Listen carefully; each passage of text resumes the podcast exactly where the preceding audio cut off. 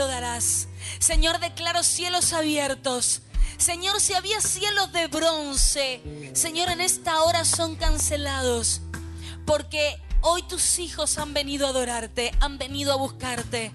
Señor, y declaramos familias bendecidas, hijos bendecidos. Declaramos, Señor, que esta será una mañana de bendición, una mañana de poder, una mañana de familias, Señor, bendecidas para honrarte, para bendecirte y por sobre todas las cosas para poner tu nombre en alto. Señor, te damos la gloria. Espíritu Santo, toma mi vida como siempre lo haces. Habla a través de mi boca para poder bendecir a tu pueblo en este día. Señor, declaro que esta mañana, Señor, será dirigida por tu Espíritu Santo, que ocurrirán milagros, que ocurrirán prodigios, que ocurrirán maravillas, que el que vino mal se irá bien, que el que vino pensando cosas negativas se irá pensando en ti, Señor.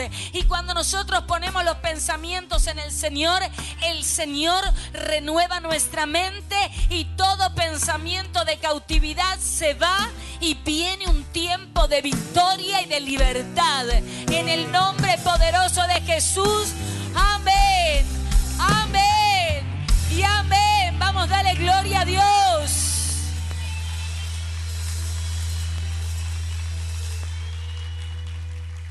Gloria a Dios.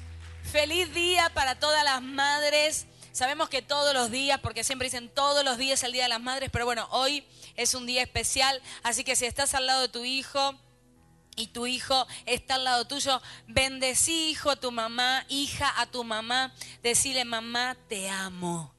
Esa es la palabra más maravillosa.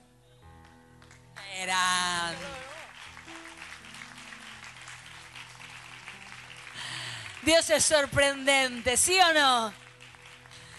Es un amor este chico. Bueno, podés tomar asiento. Bendecimos a todas las mamás. En este día Dios va a estar bendiciendo. Seguimos con la serie de familias. Mi esposo arrancó una serie de familias y la verdad es que vamos a continuar con esa serie porque lo que nosotros necesitamos es familias bendecidas, hijos bendecidos, matrimonios bendecidos. ¿Para qué? Para que no se pierda el plan original de Dios. ¿Cuántos dicen amén?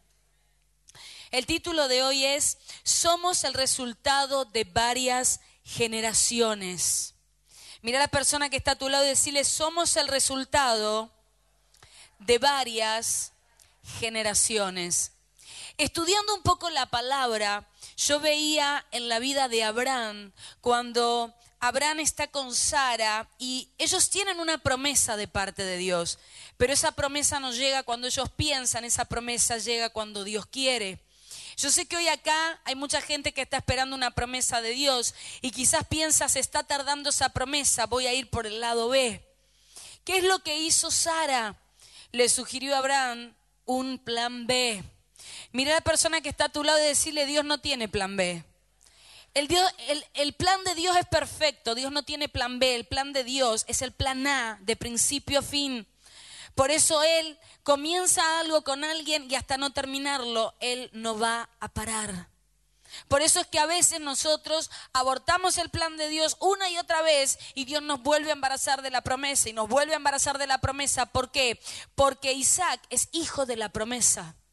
Como diciendo, vos fuiste por el lado B, pero la promesa va a cumplirse a tiempo o a destiempo lo que yo dije sobre tu vida. ¿Y qué pasa con Abraham? Abraham eh, tiene su primer hijo con Agar, con la criada, por sugerencia de Sara. Y cuando nace Agar, Agar crece, eh, perdón, Agar crece, Ismael crece. Cuando Ismael crece, Sara queda embarazada. ¿Qué pasa? Ismael burla, quiero que me prestes toda tu atención. Ismael burla a Isaac. Automáticamente cuando Ismael burla a Isaac, lo primero que hace Sara es decirle, sacame a Agar y a Ismael del campamento, los quiero fuera.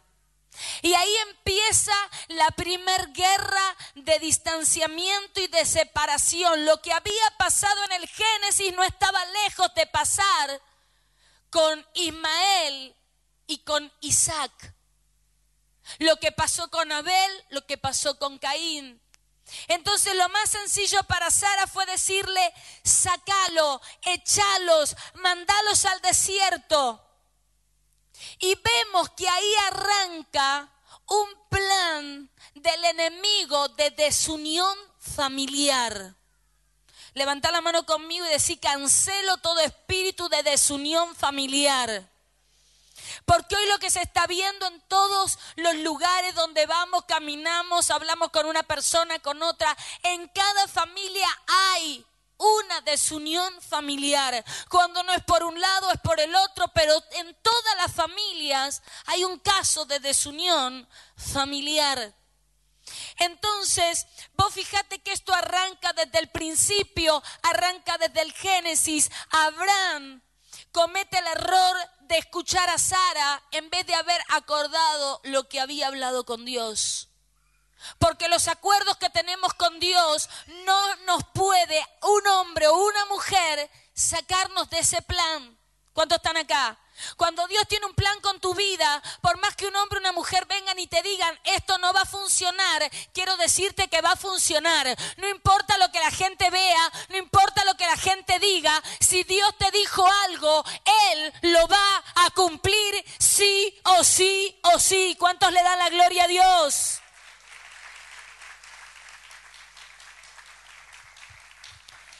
Y ahí arranca el desastre. ¿Por qué? Porque después Ismael se pelea con Isaac y nada quedó por desapercibido porque es el día de hoy que Egipto está en contra de Israel. Ismael en contra de Isaac, Egipto en contra de Israel. Entonces fíjate el peso que tiene de las decisiones que tomamos en nuestra familia, porque lo que no te alcanza a vos lo alcanza a tus hijos.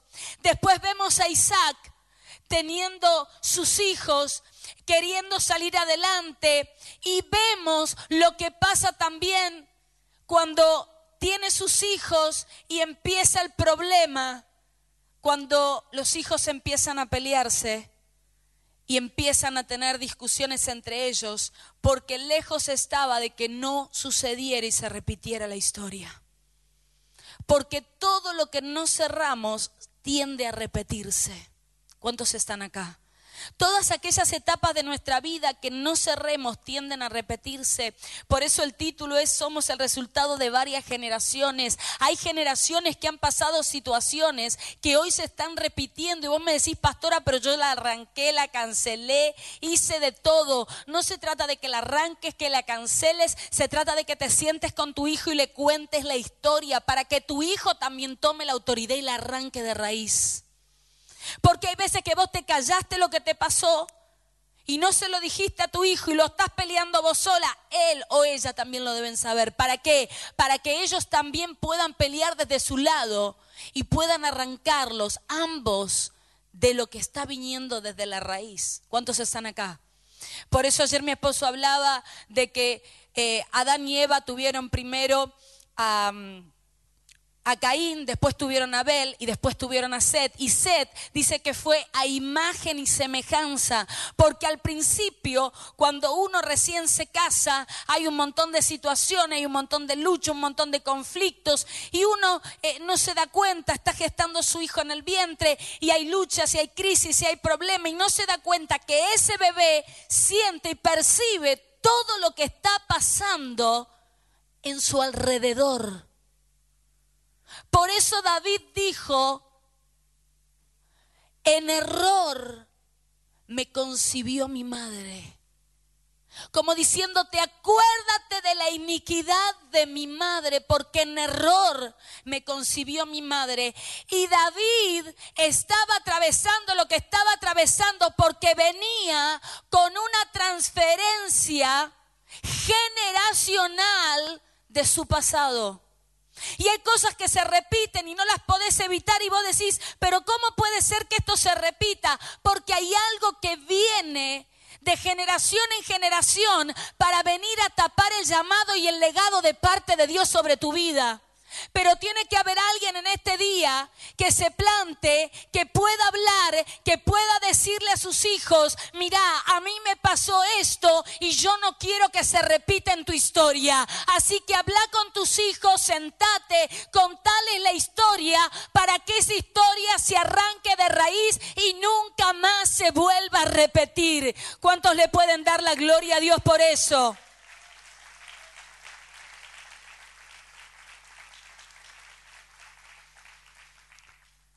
El niño por ahí se ríe y muchos tienden a decir, porque nosotros los padres dejamos marcas en nuestros hijos. Entonces eh, eh, el niño se ríe y vos decís, ay, se ríe igualito a la madre.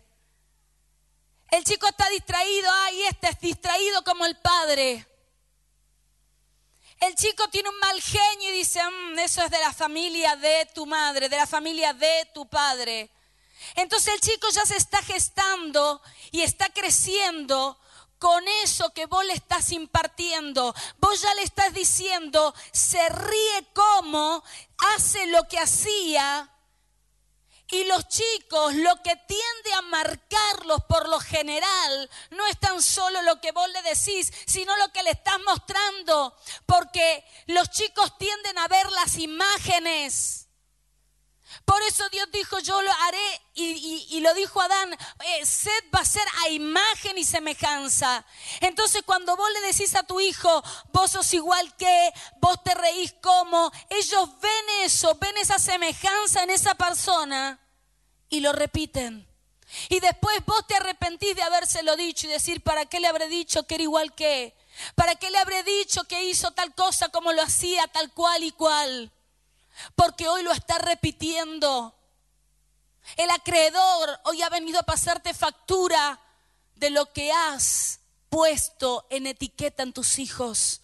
Le has vendido una etiqueta, le has puesto una etiqueta y esa etiqueta hoy el enemigo te ha venido a cobrar el derecho de marca. ¿Cuántos están acá? El enemigo te ha venido a cobrar el derecho de marca. Porque quizás no te diste cuenta y marcaste a tu hijo con algo que no era de parte de Dios. Y el enemigo dice, tengo autoridad legal porque esa marca es la que yo quería.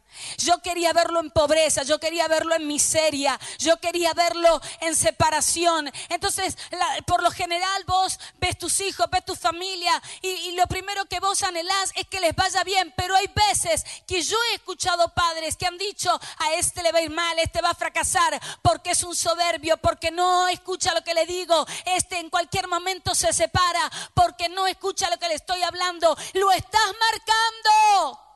Y el acreedor va a venir a cobrarse el registro de marca y de etiqueta que Dios no puso y que le pertenece a Él, porque Él es el que vino a matar, a hurtar y a destruir.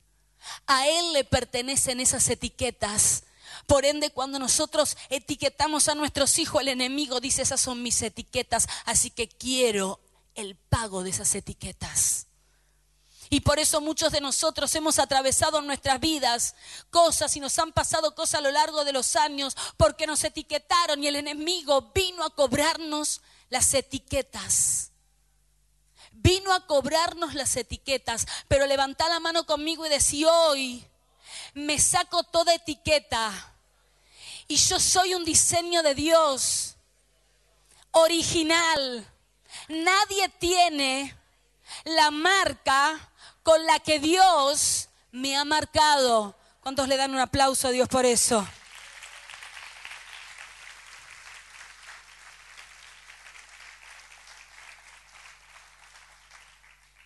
Nace un bebé, lo primero que decimos es, buscamos la semejanza, ¿sí o no? Yo ahora estoy esperando dos nietos. Ahora cuando nazca empieza el debate. ¿Se parece a... Ahí, ahí se saltó el abuelo. Entonces empiezan los debates. ¿Por qué? Porque yo voy a ver a mi nieto y voy a decir, se parece a mi hija. La abuela de la otra parte va a decir, no, se parece a mi hijo. Y el otro va a decir, tiene las manitos de, tiene los piecitos, tiene la naricita. Todos van a opinar distinto, pero los padres lo vamos a asemejar a lo que nosotros vemos en la identidad de nuestros hijos. ¿Cuántos están acá? Y cuando viene un familiar, viene un amigo, viene alguien a visitar que dice, ah, mira, tiene las manitos como, tiene la naricita de tal forma, tiene los deditos como el abuelo, tiene el piecito como la hermana. Entonces, así quedamos bien con toda la familia. Tenía, todo, de todos, para quedar bien con todos. Porque el ser humano lo primero que hace es buscar la imagen y la semejanza a qué se asemeja, a quién se parece. Y, pero vos vas al médico y el médico no busca la imagen y la semejanza. El médico va por otro lado, el médico va por Entonces el médico busca la imagen y la semejanza de los genes y te dice, bueno, a ver, en tu casa, ¿qué hubo? ¿Qué, qué particularidad de enfermedad tuvieron? hubo este problema, hubo esta enfermedad, hubo esto, hubo lo otro, y empieza, arranca a preguntarte una serie de cosas. ¿Por qué?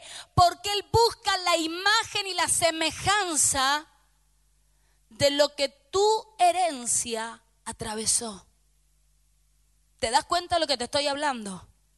Entonces, en el caso, por ejemplo, de parte de mi mamá, la mayoría, todos murieron de cáncer.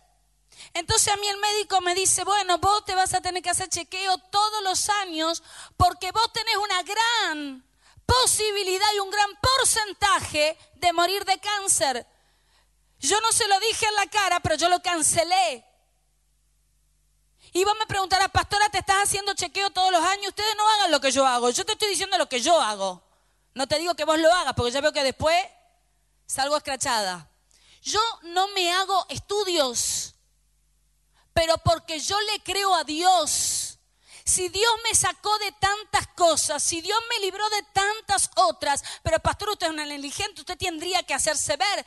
Bueno, me haré de vez en cuando alguno, pero yo no voy a vivir de médico en médico.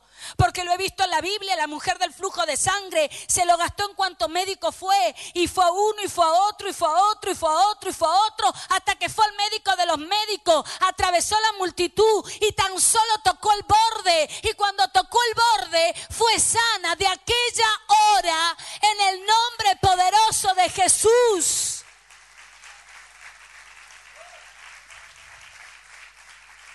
El secreto, ¿sabés dónde está?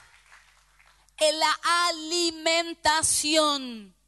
Mira a la persona que está a tu lado y decirle el secreto está en la alimentación.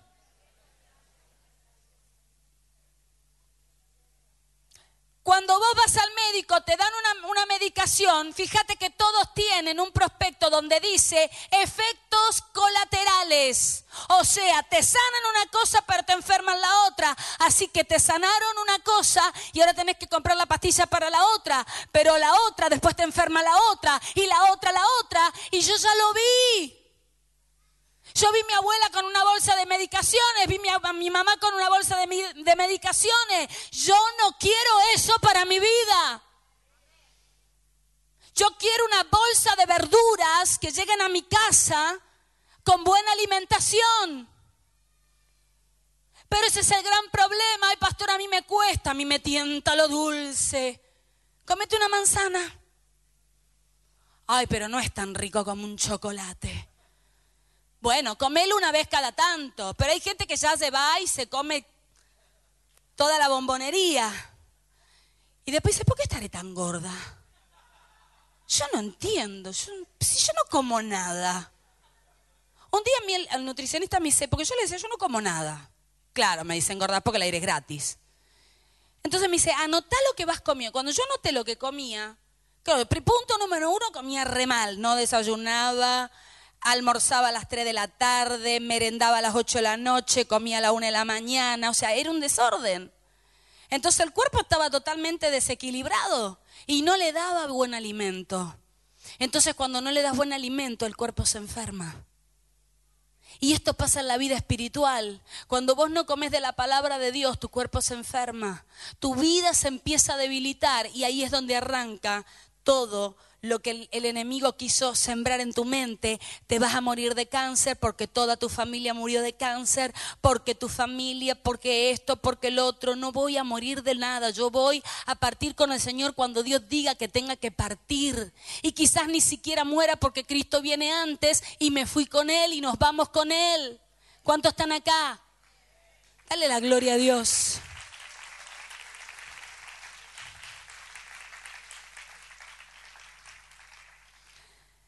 Bueno, cuando venís a Cristo, Él ya no, no busca lo que buscamos nosotros, lo, lo, de la imagen y la semejanza.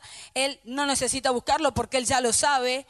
Cuando vas al médico, busca todo lo que es generacional. Cuando venís a Cristo, Él hace nueva todas las cosas. Cuando vos venís a Cristo, Él viene para que hagas vos en tu vida un cambio de ADN espiritual que lo que se estaba repitiendo en tu familia ya no se repita, que lo que te estaba pasando ya no te pase, que si tus padres se separaron 17 veces, vos no te separes 18. Que si en tu familia hubo violencia, que en la tuya no haya. Que si en tu familia hubo pobreza, que en la tuya no haya. Porque Cristo vino para hacer nuevas todas las cosas. Pastora, me parece que en mi caso son algunas. No, Cristo vino a hacer nuevas todas. Fíjate qué área de tu vida no cancelaste. Fíjate cuál es la área de tu vida que no te estás alimentando en el espíritu bien. Porque después le decís al nutricionista, ay, pero no sé de qué engordé y te comiste dos tortas. Y en lo espiritual pasa lo mismo. Yo no sé por qué me va mal porque estás haciendo las cosas mal, porque si haces las cosas bien vas a tener lucha, vas a tener pruebas, pero confía, dice Dios, porque yo he vencido al mundo, vas a tener crisis, vas a tener problemas, pero dentro de esas situaciones vas a salir en el nombre poderoso de Jesús. ¿Cuántos le dan la gloria a Dios por eso?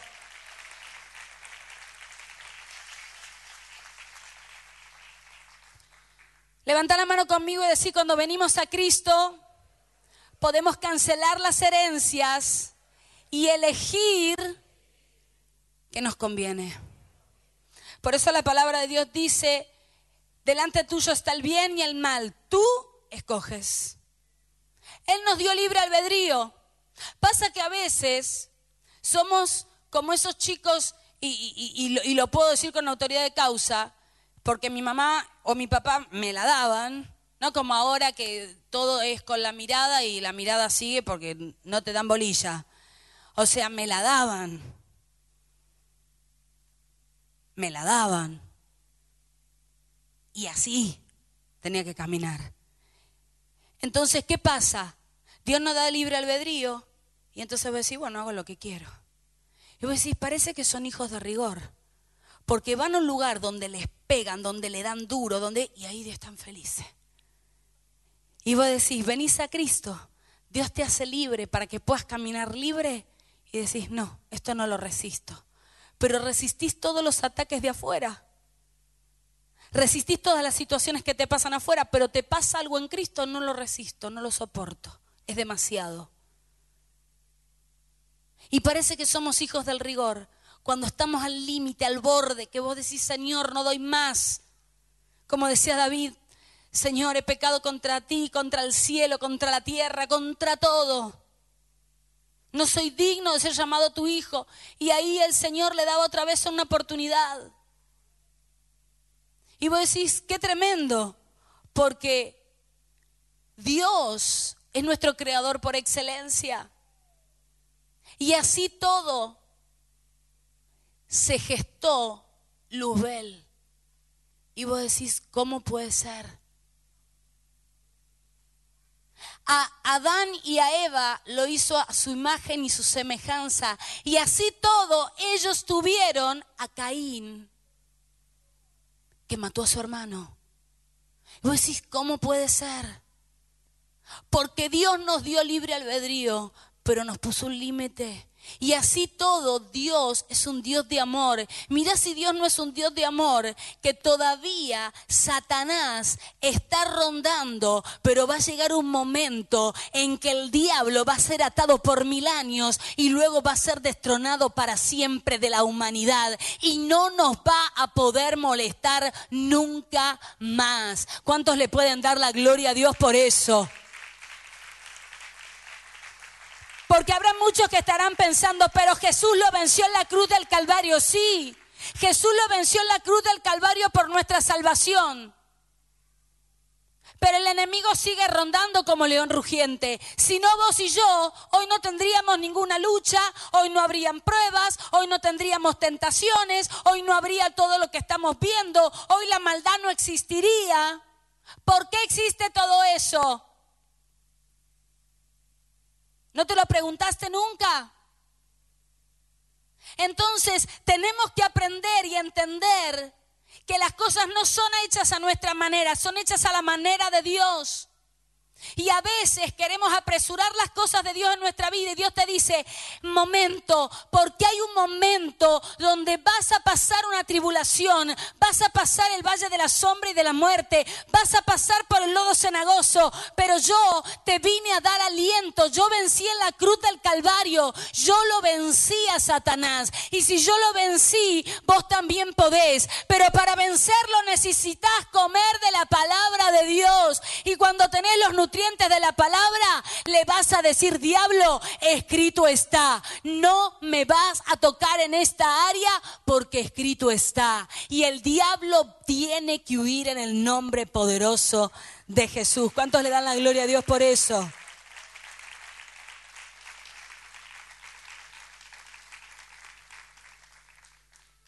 Porque tenemos casos de padres buenos que le han salido hijos malos y tenemos casos de padres malos que le han salido hijos buenos padres que se han alcoholizado y hijos que no se han alcoholizado. Y en cambio hemos visto padres que jamás se alcoholizaron y los hijos se alcoholizan. Y vos decís, ¿y esto por qué? Porque hay una generación, hay un pasado que se viene arrastrando y que hoy no se la cobró con el pasado y se la cobra con el presente. Porque hay un refrán dando vuelta ahí por las redes sociales que dice, nadie se va del restaurante sin pagar la, la cuenta.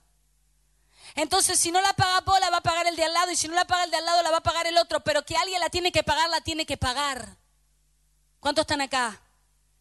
Hoy es una palabra de enseñanza, como decía mi esposo ayer. Algunas palabras no son muy alentadoras, no son muy motivadoras, pero no estamos acá solamente para motivarte, para alentarte, también estamos acá para enseñarte y para decirte la parte buena y también las partes malas, porque hay partes malas que nosotros hemos hecho y que han corrido a la herencia de nuestros hijos. Entonces hoy la tenemos que cancelar, los tenemos que hablar. ¿Para qué? Para que ellos también la puedan pelear y la puedan arrancar de raíz.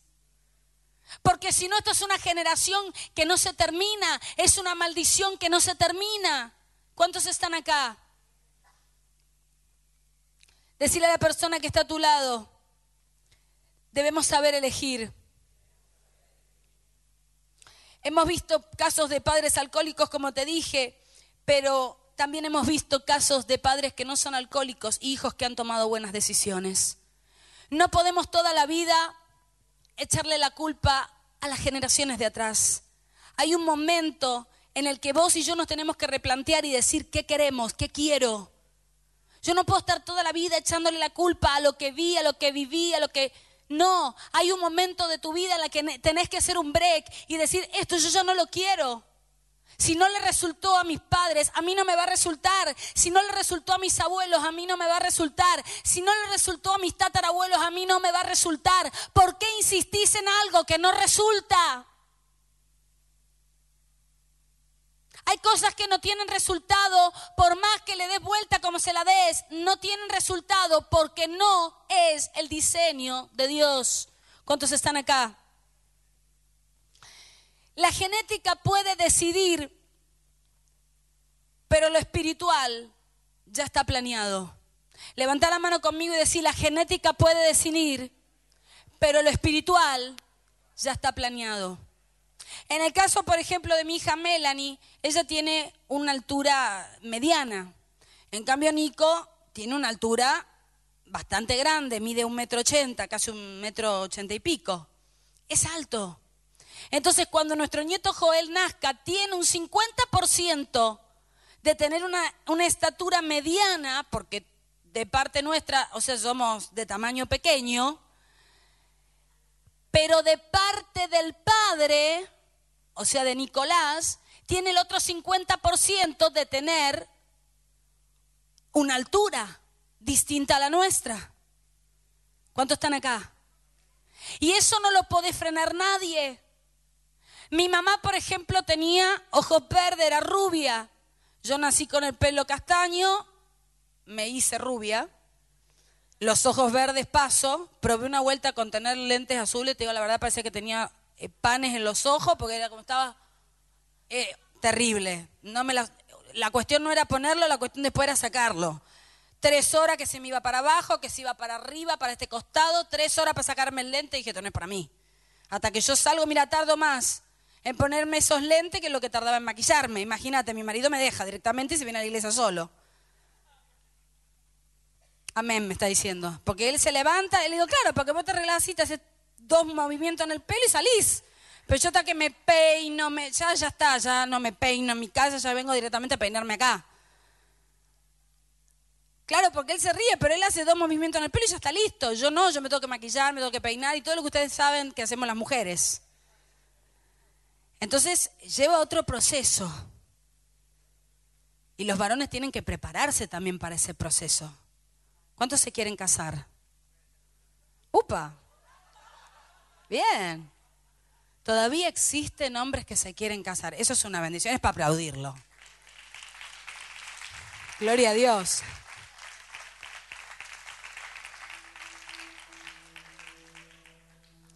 Yo tengo tres hijos, Brian, Melanie y Brisa, y los tres son totalmente distintos, los tres tienen caracteres distintos, los tres fueron criados para nosotros de la misma manera, pero los tres fueron diferentes.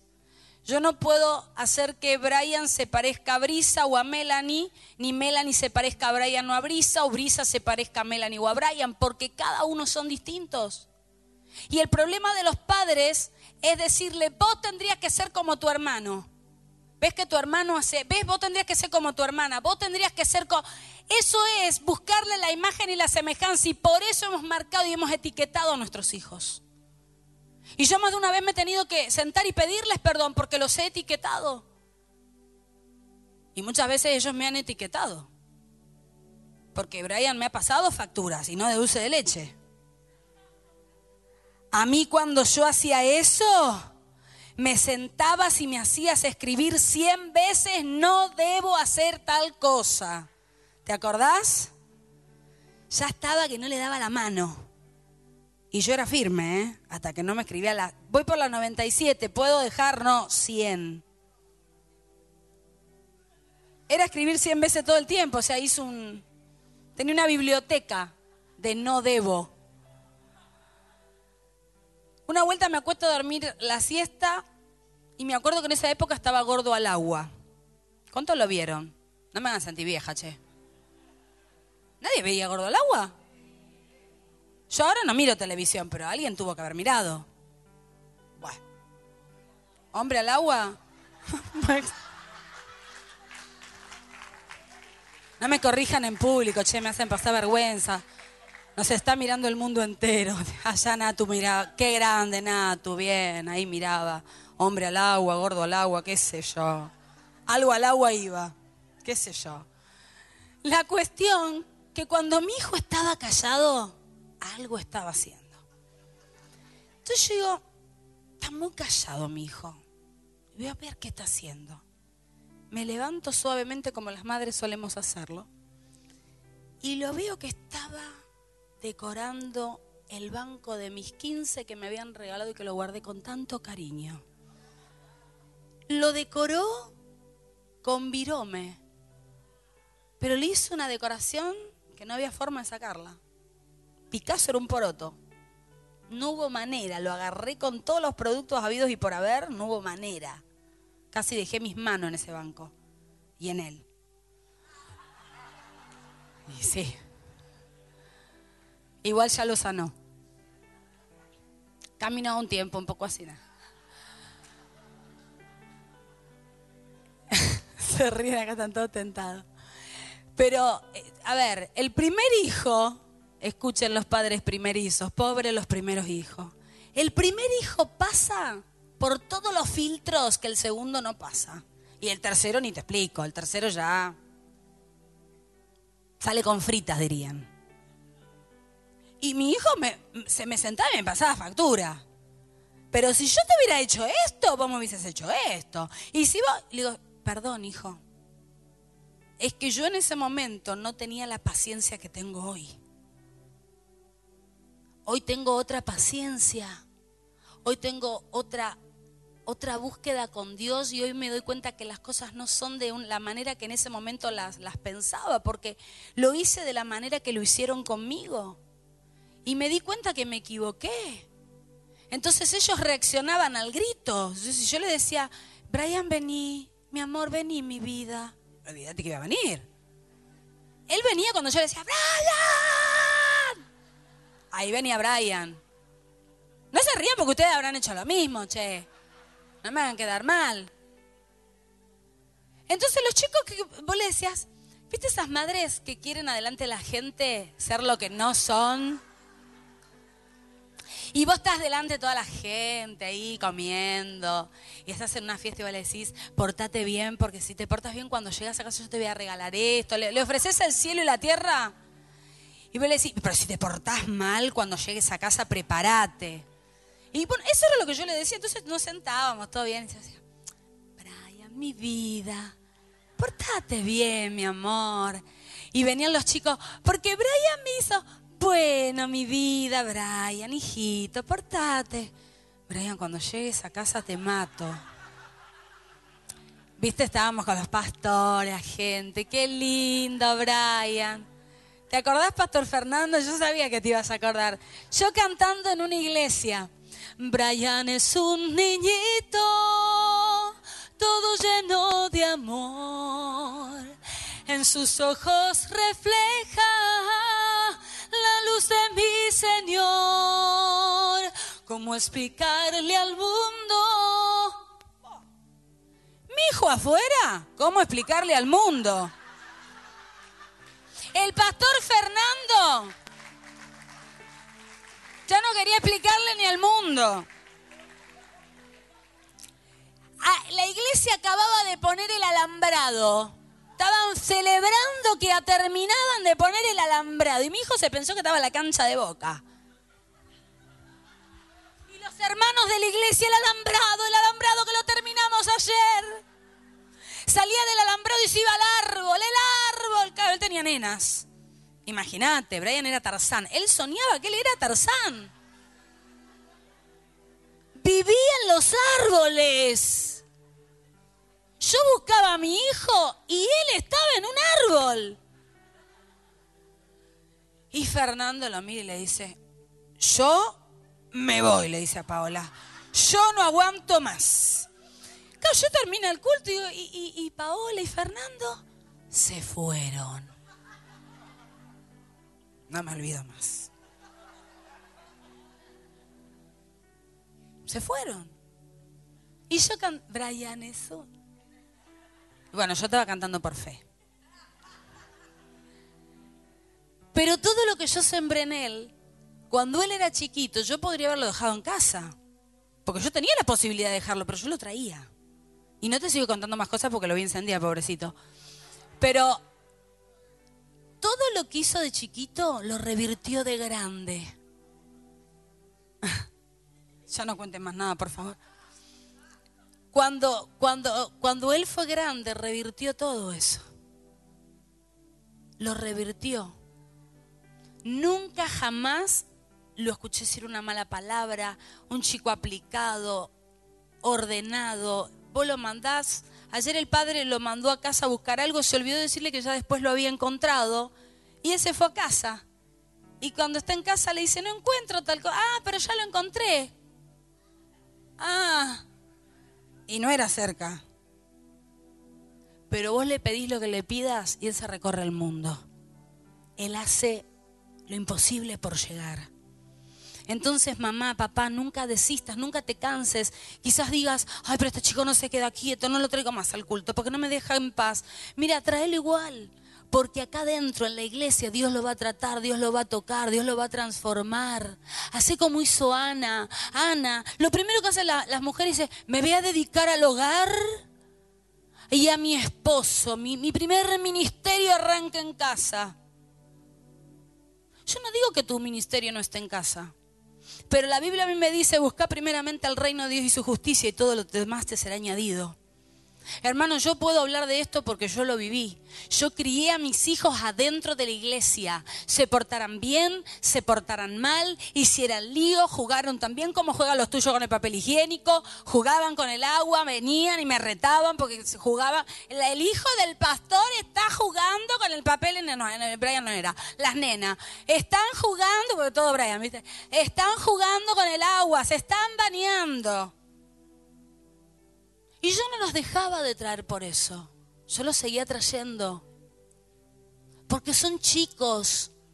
Pero los adultos los etiquetan, son los hijos de los pastores. ¿Y tus hijos hijos de quién son? Son todos hijos de Dios. Todos son hijos de Dios. Sean hijos de pastores, de, apóstoles, de profetas, de hermanos de la iglesia, de líder, de discípulos. Son hijos de Dios. Y hacen cosas como les hacen todos los chicos. Pero no por eso los vamos a correr, los vamos a hilar y no los vamos a dejar que vengan a los pies de Cristo. ¿Cuántos están acá? Y a mí me llama la atención y para ya ir terminando, cuando Lot toma una mala decisión, porque Lot no fue un buen administrador de su hogar. Y lo primero que hace es entregar a sus hijas. Qué impresionante, ¿no? Porque Lot entrega a sus hijas y luego de que entrega a sus hijas más adelante, cuando ellos están huyendo, pierden a la madre. Qué tremendo estas chicas, porque no solamente fueron defraudadas por su padre, sino también fueron defraudadas por su madre. Quizás te sentiste en algún momento de tu vida defraudada por tu padre y por tu madre. Te criaste, quisiste hacer lo mejor, quisiste dar lo mejor y te defraudaron de lado y lado. Vos decís, ¿qué pasó acá? Una herencia. Algo que el acreedor se vino a cobrar. Y yo digo, qué terrible para las hijas, ¿no? Que los padres, el padre la entregue y después ver que la madre muera y no poder despedirse de su madre, tener que seguir. Porque no se podían dar vuelta, porque en cuanto se dieran vuelta quedaban. A la madre le interesaba el mundo, al padre le interesaba Cristo, pero en definitiva ambos estaban confundidos porque no priorizaron sus hijos, no se fijaron en sus hijos. Querida iglesia, es importante que cada uno de nosotros nos fijemos. Si vos me decís, ya mis hijos son grandes, pastoras, ya pasó el tiempo, nunca es tarde para revertirlo, porque tus hijos van a ser también el día de mañana hombres y mujeres con una familia, con hijos, y ellos pueden revertir lo que vos y yo no revertimos, ellos pueden hacer lo que vos y yo no hicimos, ellos pueden cambiar la historia de lo que nosotros no pudimos, porque quizás nadie nos lo dijo, nadie nos lo habló y lo podemos revertir. ¿Cuántos están acá? Como te dije, el Espíritu Santo elige. Entra Samuel a la casa de Elí y Samuel empieza a elegir y elige por apariencias. Mira a la persona que está a tu lado y decirle cuidado con las apariencias porque las apariencias engañan y elige por apariencias. Y cuando elige por apariencias, el Señor le dice, vos estás eligiendo por apariencias, por lo que mira el hombre, pero yo no estoy mirando lo que vos mirás. Samuel, no mires las apariencias. Samuel, yo estoy mirando el corazón y de todos los siete que están acá, no es. Y era profeta. ¿Cuántas veces se equivocó? Siete. Siete veces se equivocó. ¿Por qué? Porque el alma muchas veces nos traiciona. El almaticismo, el apego. Siempre lo hablo, cuidado con el apego. Me voy a la casa de la hermana Chola a tomar unos mates. Pongo la hermana Chola porque si hay una Chola acá, bueno, perdón. Claro, porque yo no sé qué nombre usar. Porque me dice, me pegó a mí. No le estoy pegando a nadie, estoy enseñando. Se apegan, toman mate, comen, se van de vacaciones. Después vienen llorando, pasó, ¿qué pasó? ¿Qué te pasó? Se quedó con mi marido.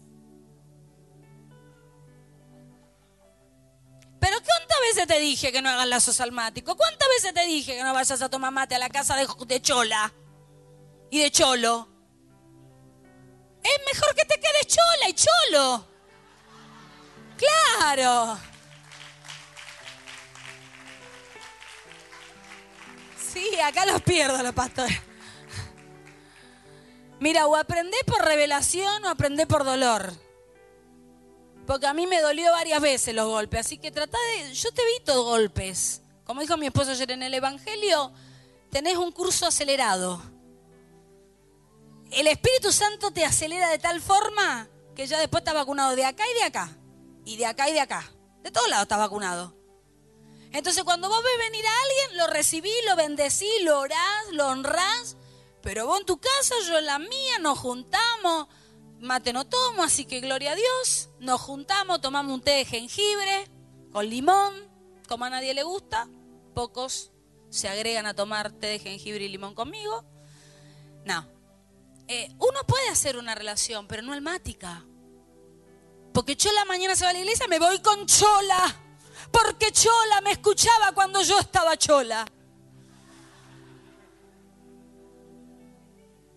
Hermano, ¿y Cristo dónde quedó?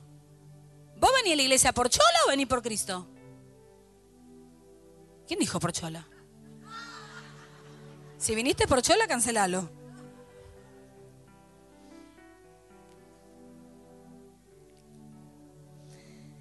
Qué impresionante, porque en Lucas 17:32 dice, acordados de la mujer de Lot. Y en el principio Dios les está hablando cómo va a ser la venida de Él. Y dice, en los últimos tiempos la venida del Hijo del Hombre va a ser como en la época de Moisés, perdón, de Noé y de Lot. ¿Escuchaste eso? De Moisés y de Lot. Y yo digo, ¿por qué compara la venida de Jesús a la tierra con la mujer de Lot? Porque hoy día hay mucha gente que le gusta el mundo.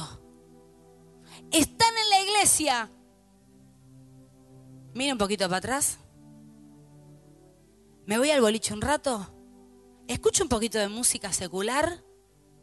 O sos frío o sos caliente. Tibio te voy a vomitar de mi boca, dice Dios. El otro día hablábamos con mi esposo aquella vuelta que agarró un día. Le digo, ¿qué te agarró? Una bolsa así, pero tiró todo. Y miré que a mí me gustaban las canciones de los 80, pero tiró todo, no quedó nada en pie. Todo tiró.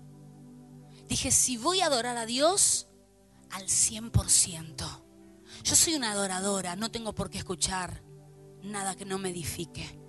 Porque yo siempre digo que las canciones son profecías habladas. Y yo siempre hago la comparación con los Pimpinela, porque las canciones de ahora la verdad que no las sé. Y si las sé es porque las escucho por ahí en alguna tienda cuando uno entra.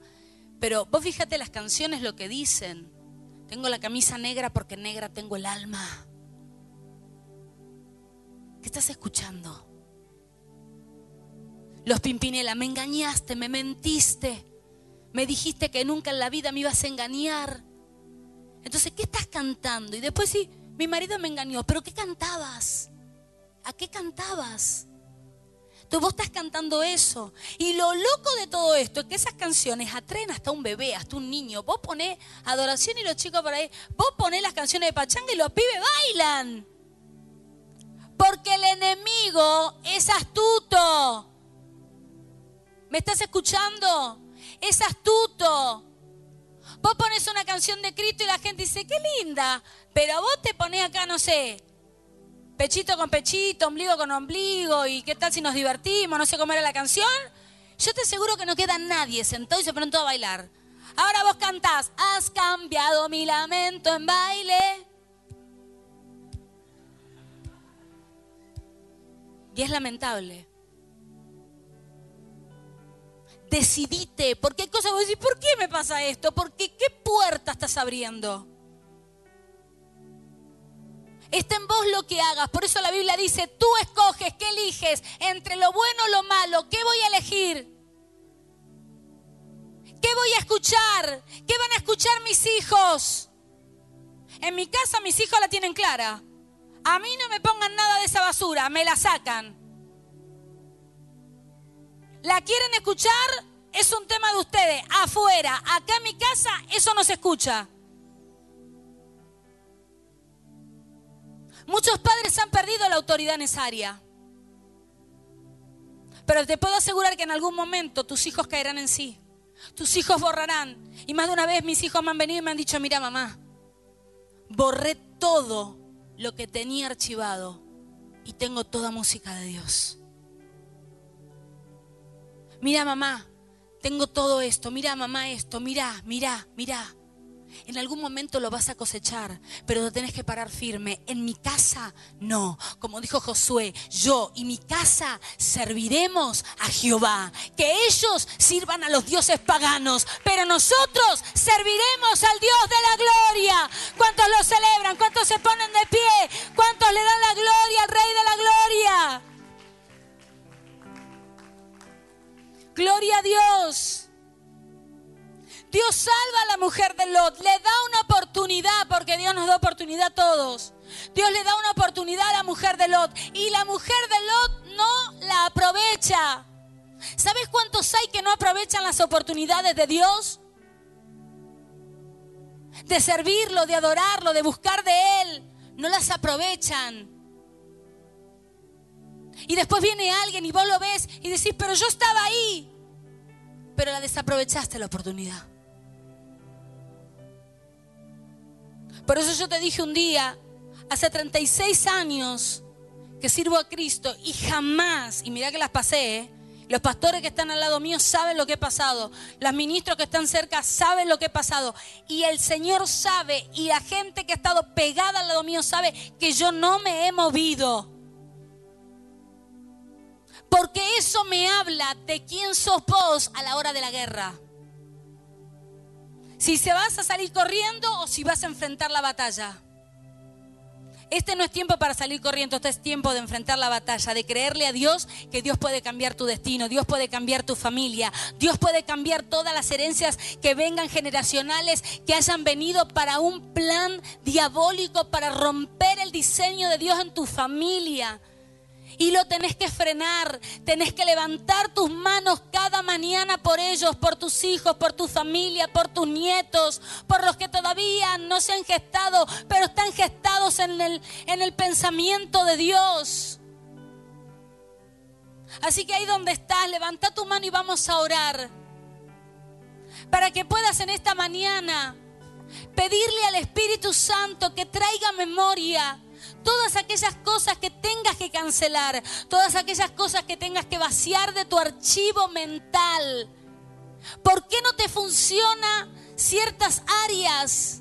¿Por qué no te funcionan ciertas cosas con tu familia? Porque hay puertas que has abierto, hay, hay, situaciones que has metido a tu familia consciente o inconscientemente.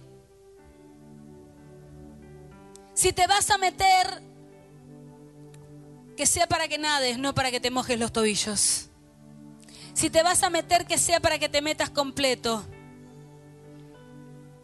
Mateos 13:25 dice, pero mientras dormían los hombres, vino su enemigo y sembró cizaña entre el trigo y se fue. Por eso te hablé de las cuatro vigilias de la noche. Mientras dormía hay gente que duerme. Y no te estoy hablando de dormir, de dormir. Estoy hablando de dormido espiritualmente. Hay gente que está dormida, ve que todo se está derribando y sigue. Por eso Pablo le habla a las iglesias y le dice, despiértate tú que duermes. Porque tiene que haber un momento de, de lucidez espiritual y que puedas despertarte, que puedas salir del adormecimiento que el enemigo te ha metido, porque te ha anestesiado los sueños, porque te ha puesto a dormir y te ha puesto esclavo del pasado, como estaban adorando hoy.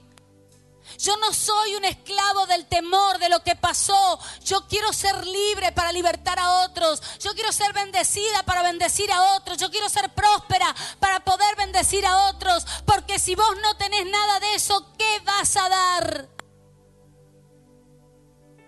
Por eso yo oro en esta mañana y cancelo de tu vida todo adormecimiento, porque todo lo que el enemigo hace es cuando te dormís. Por eso hay un refrán que dice en camarón que se duerme, se lo lleva la corriente. Cuando te dormís, el enemigo opera para hacer maquinaciones en contra de tu casa y de tu familia. Por eso yo en esta hora arranco de raíz toda maldición generacional, todo espíritu del enemigo que en las noches ha sembrado cizaña, ha puesto cizaña en tus hijos, ha puesto cizaña en tu matrimonio, ha puesto cizaña en tu familia, ha puesto cizaña para que no puedas ser feliz, para que no puedas despertarte y vivir la vida. Estás vivo y pareces zombie. Estás dormido, dormida. En el nombre de Jesús, despiértate. Despiértate para poder ver todo lo que Dios tiene preparado para tu vida, para tu casa y tu familia. Despiértate por tus hijos, despiértate por tus nietos, despiértate y cancela toda maldición generacional para poder ser libre, para poder hacer oraciones temibles, para poder hacer oraciones de guerra y que el enemigo retroceda. Yo bendigo en este día a todas las casas, los padres que hoy se van a juntar con sus hijos, las madres que se van a juntar con sus hijos, las madres de corazón, las abuelas que han sido como madres, que han criado a sus hijos, a sus nietos. Bendigo cada familia que se va a reunir en este día. Declaro paz, declaro unidad. Declaro unidad. Nosotros somos gente que anhelamos la unidad familiar porque amamos la familia y amamos la unión. Por eso soltamos y transferimos eso sobre tu vida para que todo espíritu de desunión, todo espíritu de cautividad, de adormecimiento espiritual se arranque de raíz en esta hora. En el nombre poderoso de Jesús, hecho está. Amén, amén y amén. Gloria a Dios.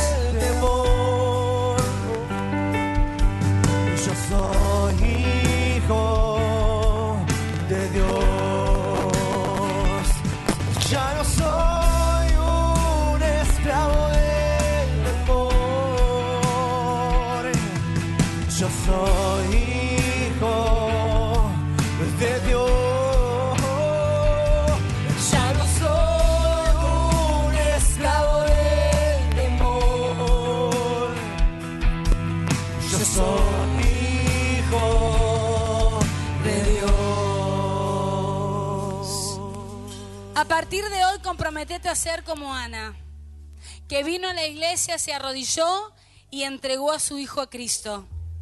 Sabía que en ese momento la persona que estaba a cargo no era lo mejor ni tenía la mejor familia, pero él no la entregó a la persona, la entregó a Dios. Y Samuel fue un profeta. Trae tus hijos a la iglesia, no dejes la iglesia por tus hijos, trae tus hijos a la iglesia. Amén. Bendecir a la persona que está a tu lado y decirle, hoy será un día de bendición en tu casa y en tu familia. Bendigo a todas las madres, Dios las bendiga. Bendecido regreso a sus hogares. Gracias adoración. Feliz día, mamá. Feliz día. Dios las bendiga. Gracias, Jesús.